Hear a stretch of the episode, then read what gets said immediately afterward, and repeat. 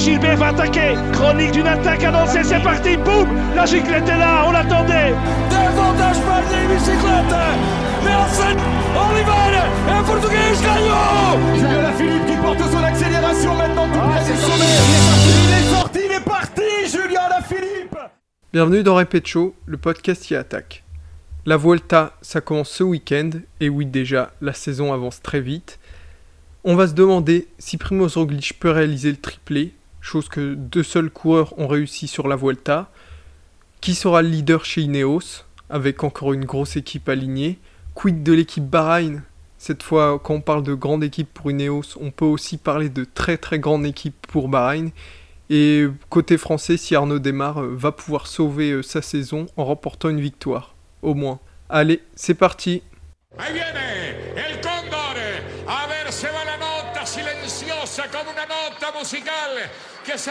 la distancia. Vuelta débute ce samedi par un prologue dans les rues de Burgos et se termine le 5 septembre à Saint-Jacques-de-Compostelle. Donc euh, la Vuelta, bien sûr, dernier grand tour de la saison après le Giro en mai et le Tour en juillet. On va comme chaque année retrouver plusieurs courses de côte. Donc euh, qui dit course de côte dit course chiante, notamment quand on parle de la Vuelta, mais ça c'est pas très grave. Comme on dit si bien, c'est les coureurs qui font la course. Dans ce podcast, on va parler des favoris et des chances françaises pour les victoires d'étape et pourquoi pas pour le classement général. Le grand favori de cette Volta, je pense qu'il n'y a pas trop de débat, c'est Primoz Roglic, le double tenant du titre, qui s'il gagnait cette année serait le troisième homme à gagner trois Voltas d'affilée, après euh, Tony Rominger en 92, 93 et 94, et Roberto Heras en 2003, 2004 et 2005. Donc euh, s'il gagne cette année, il peut faire quelque chose euh, d'absolument historique. Et puis euh, en tout sur les trois grands tours, il n'y en a que 8 qui l'ont fait, je crois, donc euh, ce serait vraiment énorme. Donc Roglic qui a un coureur très en forme en plus, qui après sa chute et son abandon sur le Tour de France a été laminé le contre-la-montre des Jeux Olympiques en devançant Dumoulin et Rohan Dennis de, de plus d'une minute. Donc euh, il a vraiment écrasé ce chrono. Et donc euh, il nous a montré euh, sa forme. Et s'il gardait cette forme sur ce Tour d'Espagne, je vois difficilement qui peut aller le battre.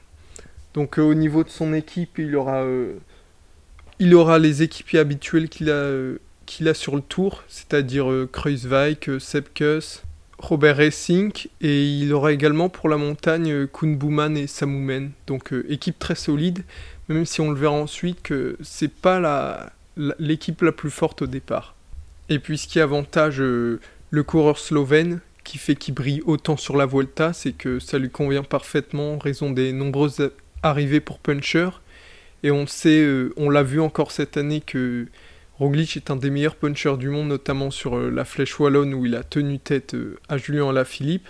Il y aura des étapes comme Valdepeñas de Jaén, arrivée d'ailleurs qu'on n'a plus vu depuis 2013 et la victoire de Dani Moreno qui est une ascension 1 km avec des passages à 20%, donc euh, ça va lui convenir parfaitement.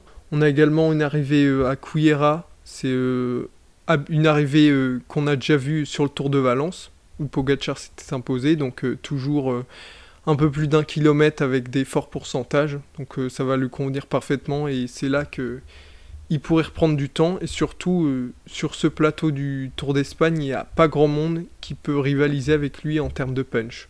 Et puis euh, aussi ce qui peut lui convenir, c'est que le fait qu'il y ait 40 km de, contre-la-montre, le premier jour le prologue à Burgos, et le dernier jour euh, l'étape qui arrive à Saint-Jacques-de-Compostelle, qui a un chrono d'un peu plus de 30 km. Donc si euh, ses concurrents veulent le battre, ils devront avoir euh, beaucoup d'avance, je pense, euh, avant le chrono du dernier jour.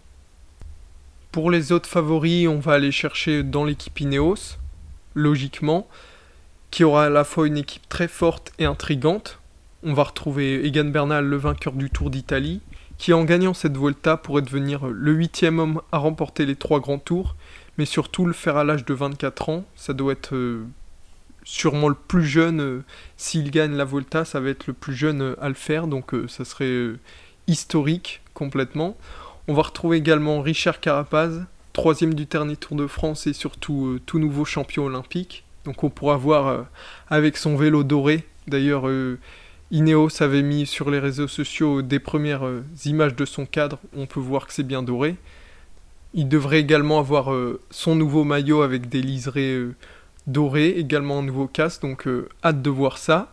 Il peut lui aussi prétendre à une place de leader, même si il pourrait être émoussé parce qu'il a enchaîné Tour de France, Jeux Olympiques à fond.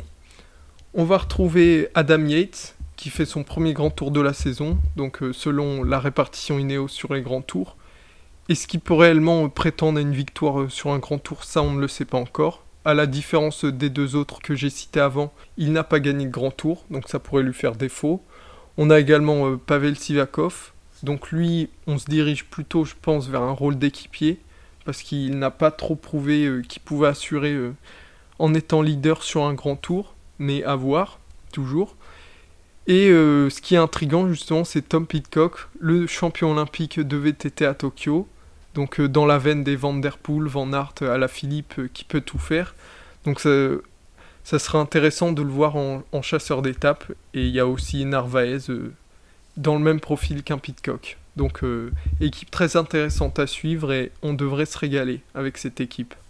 On aura l'équipe qui pour moi sur le papier est l'équipe la plus forte avec Ineos je parle bien entendu de la Bahreïn, qui après son immense Tour de France va aller sur cette Volta dans l'optique de gagner avec Mikel Landa, le Basque, qui est revenu de blessure justement au début du mois d'août sur le Tour de Burgos.